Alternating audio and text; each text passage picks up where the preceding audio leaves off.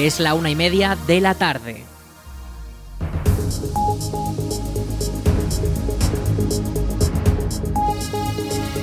Buenas tardes, jueves 26 de octubre comenzamos el espacio para la información local en el 107.4 de la FM. Les habla Aritz Gómez, aquí arranca una nueva edición de La Almunia Noticias.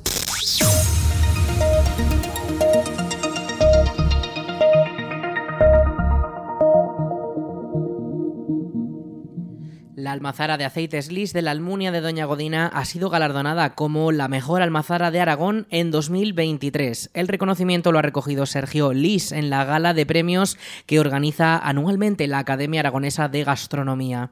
Esta edición de los premios se ha celebrado en Huesca, hasta donde se desplazó el almuniense para recibir el diploma que se le ha otorgado, entre otras razones, por los reconocimientos nacionales obtenidos durante este año, además de por la apuesta por la innovación. Es la primera vez en 25 años de historia que estos premios salen de la ciudad de Zaragoza y la almazara de Aceites Lis ha compartido foto de familia junto a otros premiados como el restaurante Casa Escartín de Calatayud.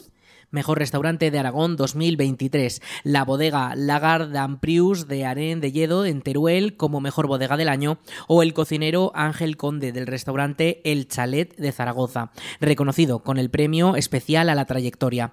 Este éxito de Aceites Lis se suma al reconocimiento que ya recibió en marzo cuando cinco de los aceites que producen en la Almunia entraron en la guía de aceite de oliva virgen extra de España que elabora Iberoleum. Este logro ya situó a la empresa como la almazara aragonesa más premiada en esa edición de la guía de la OVE de España.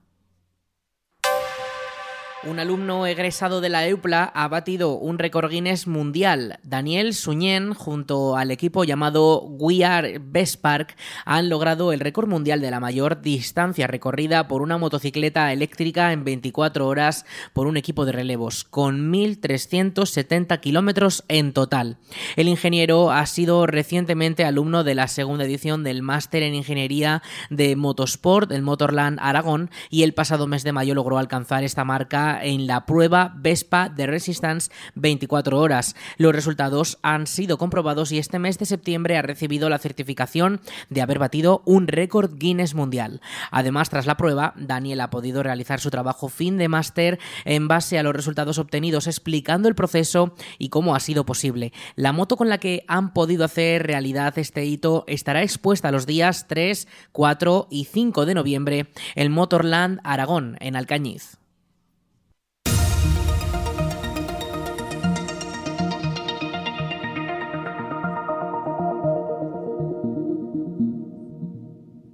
Los primeros vehículos del mundo propulsados por gas a base de un 100% de gallinaza se están probando en la Almunia. Las pruebas han sido realizadas este lunes en las instalaciones de Granjas Bailón y en ellas se ha demostrado la capacidad de movimiento y el repostaje de dos vehículos a motor propulsados por gas, en este caso que tiene un origen en el purín de gallinaza líquido.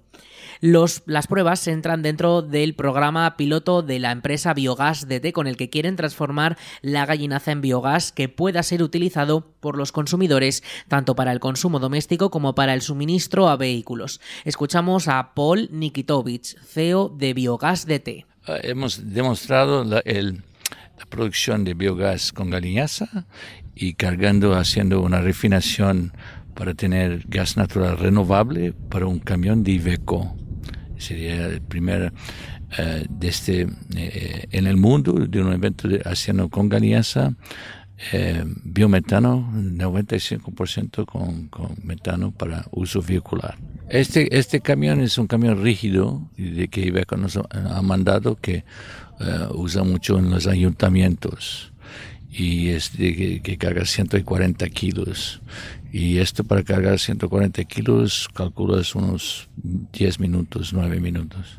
Sí, están instalando las empresas uh, Cepsa, Redexis, Naturgy, están colocando gasineras ahora en España. Cada, cada vez tiene más eh, y, y, es una cuestión ahora de, de en los próximos años van a tener mucho más disponibilidad eh, de tener gasinera con también donde hay gasolina y diésel. Eh, el modelo menor de microrefinería, ese, ese modelo aquí que hemos hecho, este piloto, era para demostrar que puede ser solamente con galiñaza y a ver cuánto metano que podemos producir, que es alrededor del 70% de metano dentro del biogás. Pero eh, este modelo puede ser replicar en granjas porcinos, donde hay 3, 4 mil, 5 mil plazas. Es un modelo que se puede replicar y es mucho más fácil que con la galiñaza, que donde hay que diluir con mucha agua. Con el purín no, no hay que diluir. Es, es más sencillo y más barato el coste para, para montar la, la, planta. En el caso de los dos vehículos probados se trataba de un camión destinado a la recogida de residuos urbanos y de un turismo familiar. Ambos se han repostado en directo con el biogás recién salido de la planta a través de la pequeña refinería instalada. El proyecto por el momento es algo menor para hacerlo sencillo, pero con el que la empresa pretende dar salida a los excrementos de gallinas que se producen en las macrogranjas de una de las empresas que más huevos producen en España y que se encuentra en la De Doña Godina. De esta manera se cierra el círculo de la producción para convertir estos residuos en un bien aprovechable. En este sistema, la gallinaza se convierte en purín mediante la mezcla con agua y pueden presumir de ser uno de los pocos proyectos a nivel nacional que utiliza exclusivamente los residuos de este animal en concreto. Estas instalaciones, según Nikitovich, podrían instalarse de manera similar en las gasolineras para el suministro de vehículos, aunque el principal objetivo del biogás producido en la Almunia será la inyección en la red general. Tenemos un proyecto con balón de 200 toneladas por día, donde eso sería para la producción de gas renovable para inyectar en red de, gas de Redexis, donde eh, sería eh, con, eh, la posibilidad de suministrar a Ricla, a Calatorao y la Almunia 100% gas renovable y hasta tener un excedente que pues, puede volver para la, tubería principal eh, si, si, cuando hay excedente de, producción. Pero también con esos 200 mil se puede cargar muchos camiones, también muchos. Eh, y, Bailón tiene un consumo grande con 70 camiones de, que cargan, que llevan los huevos fuera, de, eh, fuera de España y también en España. Se podría tener una flota de, de gas renovable. Además, todo queda en la zona ya que el sistema de regulamiento y almacenaje del gas ha sido elaborado por una empresa de Épila.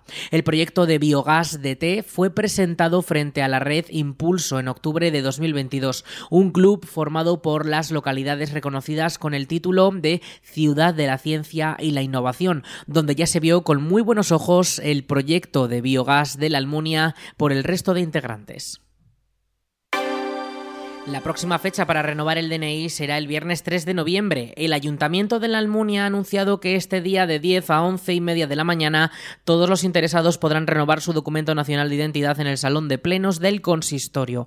Para ello es necesario tener cita previa que puede solicitarse llamando al número de teléfono 976 600 076 976 600 076 o presencialmente en las oficinas municipales de la Plaza de España. Les recordamos el próximo viernes 3 de noviembre, nueva fecha para renovar el DNI aquí en la Almunia. Imprescindible reservar cita previa.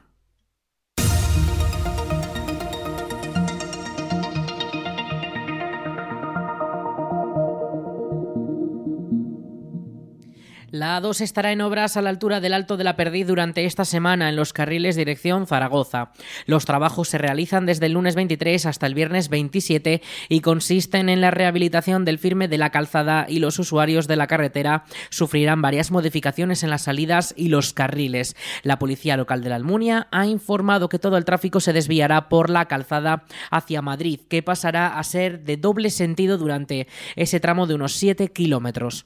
Estos cortes de la calzada con conllevan el cierre de las salidas 269 a la altura de la planilla y 271 que acaban en la carretera de Ricla. Como recorrido alternativo se dispone de la salida 261 de Morata de Jalón, donde se puede coger la nueva Nacional 2, la variante que rodea el embalse de Mularroya, o cambiar el sentido en la salida de Calatorao y entrar a la Almunia por la entrada del polígono industrial La Cuesta, entrada que está situada dirección Madrid. Las entradas a la autovía con dirección Calatayud y la entrada de la avenida Zaragoza en dirección a la capital de la comunidad no sufrirán ninguna modificación.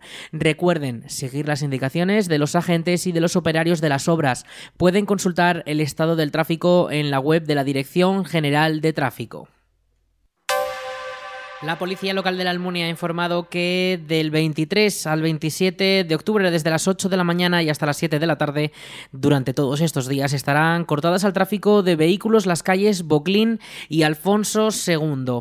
El corte de estas calles se debe a unos trabajos de obras y derribos que se están produciendo en una de las viviendas que está en medio de estas dos calles.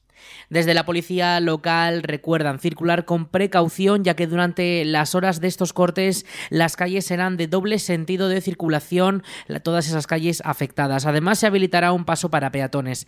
Recuerden seguir todas las instrucciones del personal de la obra. Además también se prohíbe el estacionamiento en la calle Travesía del Parque, sobre todo en el lado izquierdo según la circulación.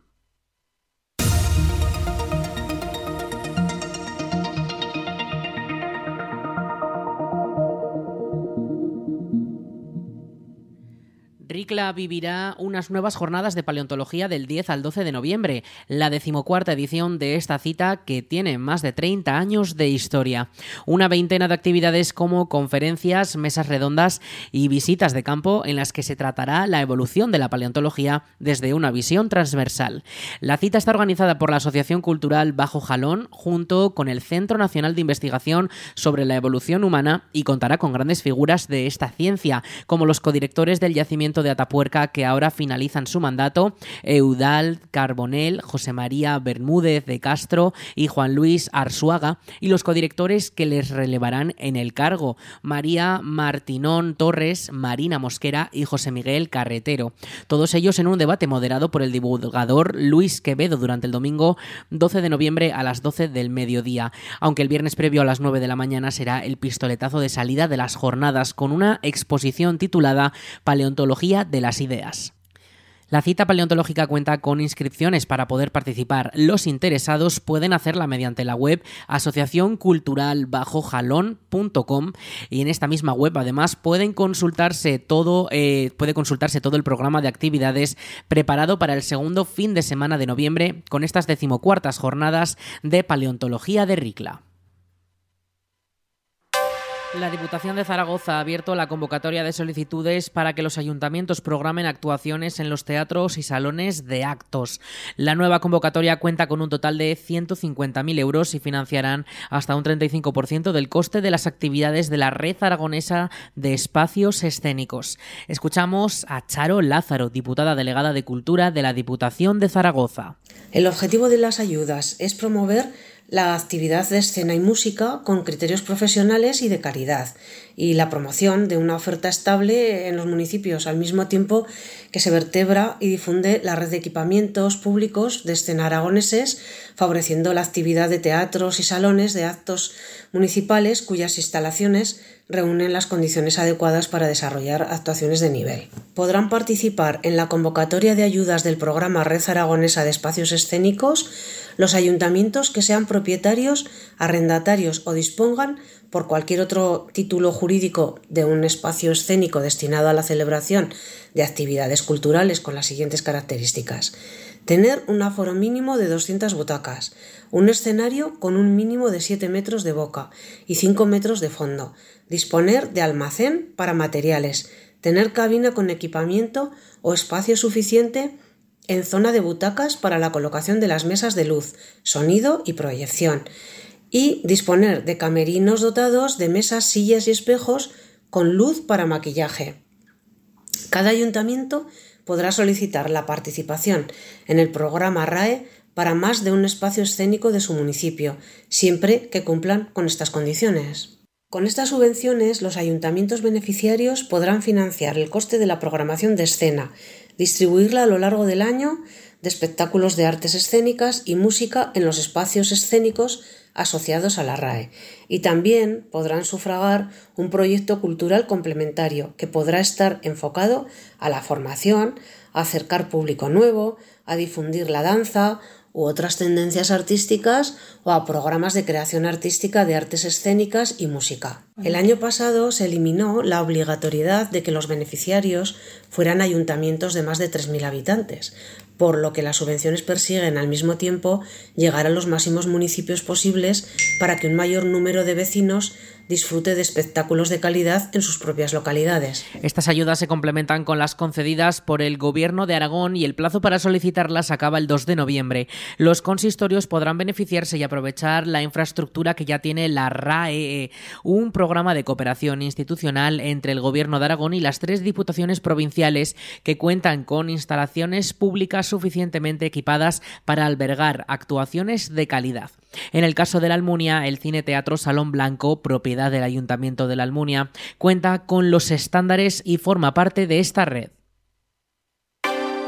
La comarca de la Ribera Alta del Ebro vuelve a celebrar su festival Muribalta, el festival de música, patrimonio y gastronomía que llega a su tercera edición y que tendrá lugar del 1 al 30 de noviembre con hasta 72 actos programados. Una agenda cultural relacionada con la música, el patrimonio y la cultura que llegarán a los 17 municipios de la comarca de la Ribera Alta y que se centrará en las convergencias sonoras a ambos lados del Mediterráneo, entre España e Italia durante los siglos XV y XVI. La cita cuenta con entrada libre en todos sus eventos programados y tiene el objetivo de poner en valor la riqueza patrimonial, histórica y gastronómica de la zona. Escuchamos a Mercedes Trébol, alcaldesa de Torres de Berrellén, y a José Miguel Achón, presidente de la comarca de la Ribera Alta del Ebro. De 55 actos vamos a pasar a 72 y empezamos en Vinseque y acabamos en Pradilla. Estas actuaciones que desde luego para nosotros son importantes para, la, para el, el patrimonio sonoro que, busca preservar el arte de la música ofreciendo conciertos, talleres y conferencias. Agradecer que no importa cuántos somos ni qué censo tenemos en cada pueblo para que nos llegue, eh, nos llegue estas inquietudes que tenemos todos y que, y que yo te lo vuelvo a decir, yo agradezco que, que, esta vez se reparta otra vez entre todos los pueblos y que cada vez se haga más grande. Queremos que, pues una vez más, que, que este tipo de conciertos pues lleguen a, las áreas eh, rurales, más allá de, porque estos conciertos, este tipo de festivales, normalmente suelen, suelen dar en, en, lo que son áreas metropolitanas y bueno, pues de alguna forma pues también quieren poner en valor lo que es nuestro patrimonio cultural, en este caso pues, pues el patrimonio cultural eclesiástico que porque casi todos los conciertos, bueno, todos se, se van a, a ejecutar en, en, lo que son las iglesias. Muribalta ha pasado de los cuatro conciertos de su primera edición a los 72 que se ofertarán en este tercer año. Un aumento muy grande que abarca muchos de los enclaves de la comarca. Escuchamos a Carlos Bonal, director del Festival Muribalta. Y tenemos 17 conciertos principales eh, con muchísimo talento aragonés, con los principales grupos eh, de música antigua de la comunidad autónoma y luego también con eh, otros de relevancia nacional e internacional como por ejemplo puede ser la Orquesta Barroca de Sevilla. Eh, actuarán eh, Aguirlán, dirigido por el director del Festival eh, de Música Antigua de Pila, Luis Martínez Puello, la Capella Mudéjar, Lesatig, el organista Javier Artigas, quien además eh, hará una visita guiada a lo que es el, el, órgano de la iglesia de San Pedro de Antioquía de Gallur, que es también muestra el patrimonio material e inmaterial de la comarca y se construyó en 1768. Eh, hay también danza histórica por primera vez en el festival. Viene el grupo de Holanda, Escaramuz Mucha, eh, participará también eh, Francisco Izquierdo eh, y Enrique Escartín. Van a recuperar obras de Miguel Arnaudas, que es un compositor nacido en Alagón en 1869. Torres de Berrellén, Gallur, Pedrola y Pinsé, que acogerán durante noviembre también varios talleres pedagógicos que tendrán lugar antes de los respectivos conciertos. Y en todas las localidades de la comarca se podrá ver el documental Arnaudas, más allá del cancionero.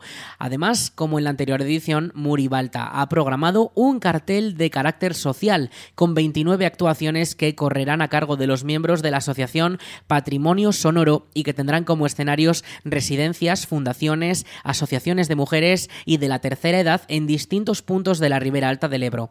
Toda la programación puede consultarse en la web de la Diputación de Zaragoza, dpz.es.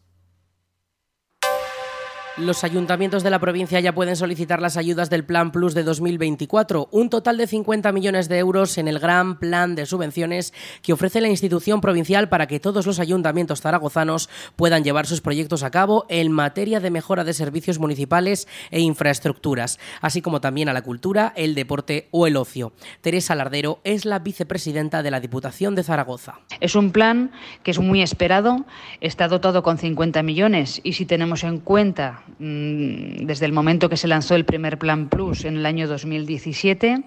Teniendo en cuenta el 2024, pues se ha puesto a disposición de los municipios de la provincia de Zaragoza pues un total de 400 millones de euros. Eh, los municipios y los ayuntamientos saben cuánto dinero les va a corresponder eh, y enviar con eh, precisión sus peticiones para que éstas se ajusten a sus necesidades diarias o sus necesidades más inmediatas. La distribución ya sabemos que es de forma objetiva y de forma muy clara. Eh, de los 50 millones de euros, 46,5 eh, son repartidos al 40% de forma fija igual para todos los municipios y el 60% restante en función de la población que está empadronada oficialmente en cada municipio. Los otros 3,5 millones de euros restantes hasta los 50 millones se distribuye un plan de concertación, lo denominamos así, es un plan que es incondicionado, eh, son 12.000 euros para cada ayuntamiento que lo pueden destinar también a aquellas eh, necesidades eh, que tengan en su día a día o que tengan más inmediatas. Y por tanto el balance desde el gobierno de la institución pues es muy positivo porque permite planificar y priorizar las líneas de trabajo de los ayuntamientos. Por tanto, ese balance positivo se ha hecho un buen trabajo en estos años y hacerlo de forma anticipada pues nos da un margen de maniobra muy amplio para que estas inversiones que se van a pedir en estos momentos o a partir de estos momentos pues puedan mm, ejecutarse, adjudicarse previamente, pues con mucha anticipación y sobre todo pues se permita ganar tiempo y que el año 2024 pues puedan ya estar iniciadas para poder ser eh, emprendidas, eh, realizadas y finalmente ejecutadas. Hasta el 31 de octubre los consistorios pueden presentar sus propuestas que serán evaluadas para después recibir el dinero. En esa línea entran 46,5 de los 50 millones destinados, ya que el restante se repartirá sin condiciones y los ayuntamientos podrán gastarlo en las inversiones que deseen. Detrás de cada actuación, cada plan, cada inversión, cada evento cultural, cada actividad que dinamice nuestros pueblos, está detrás la Diputación Provincial de Zaragoza.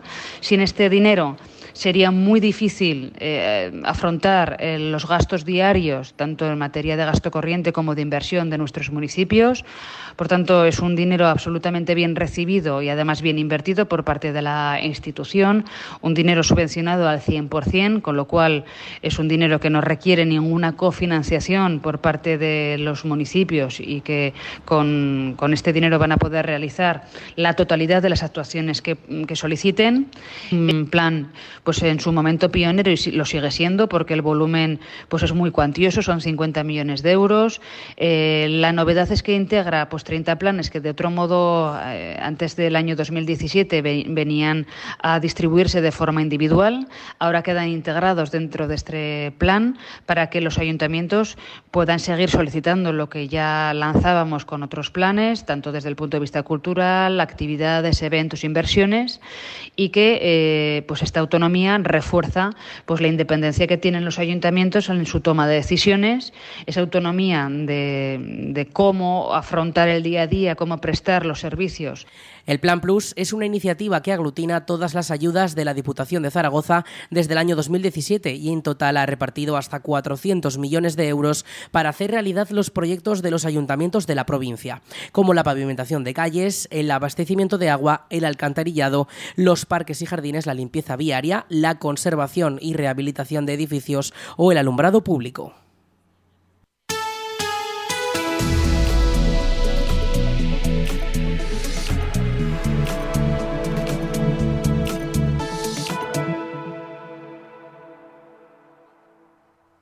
Vamos con la previsión del tiempo. Este jueves 26 de octubre tenemos temperaturas máximas que rozan los 24 grados. Las mínimas se quedan en torno a los 14 y esta próxima madrugada hará más fresco todavía, se quedarán en torno a los 11. Para mañana bajan las temperaturas, eh, tanto las máximas como las mínimas, unos 5 grados y hoy ya decimos que nos va a acompañar el viento, sobre todo durante las últimas horas de la tarde y las primeras horas de la mañana de este viernes. Ya tenemos activado además el aviso amarillo por esas fuertes rachas de viento que podrían alcanzar los 80 kilómetros por hora con viento del suroeste. Eh, las, las, precipitaciones eh, podrían llegar también a, las primeras horas de esta tarde con un 100% de probabilidades, aunque no descartamos que sean chaparrones muy pequeños o muy poca precipitación. Mañana viernes eh, algo más de calma, excepto por ese viento que seguirá acompañándonos durante las horas centrales del día, desde las primeras horas de la mañana, también hasta las primeras horas de la tarde, cuando ya irá remitiendo un poco, irá cesando hasta el fin de semana, cuando ya tendremos vientos más calmados, con rachas de hasta 25 kilómetros por hora. Mañana, rachas de hasta 35 con vientos del oeste. Eh, las temperaturas mañana, como decimos, bajan hasta los 19 grados, eh, cielos prácticamente despejados durante las primeras horas de la mañana, por la tarde se nublará un poco poquito más. No descartamos también que pueda caer alguna gota de cara a la noche. El sábado ya situación más tranquila, más estabilidad, 20 grados de máxima, 15 de mínima durante el fin de semana y los cielos permanecerán algo cubiertos, aunque no en teoría no van a dejar precipitaciones. Sí que mantenemos una pequeña probabilidad de un 10% de que caigan lluvias, aunque no descartamos que al final pues no caiga nada como suele ser habitual, que se anuncia que van a caer precipitaciones, pero al final son cuatro gotas. Y ya a comienzos de la semana que viene sí que se anuncian ya lluvias con ese, eh, ese mantenimiento de las eh, temperaturas en torno a los 20 grados. Las mínimas ya comienzan a bajar, se quedan en torno a los 10 o incluso los 8 de cara a mitad de semana que viene. Y tendremos también esos cielos algo despejados, pero con esos intervalos nubosos que podrían dejar las lluvias.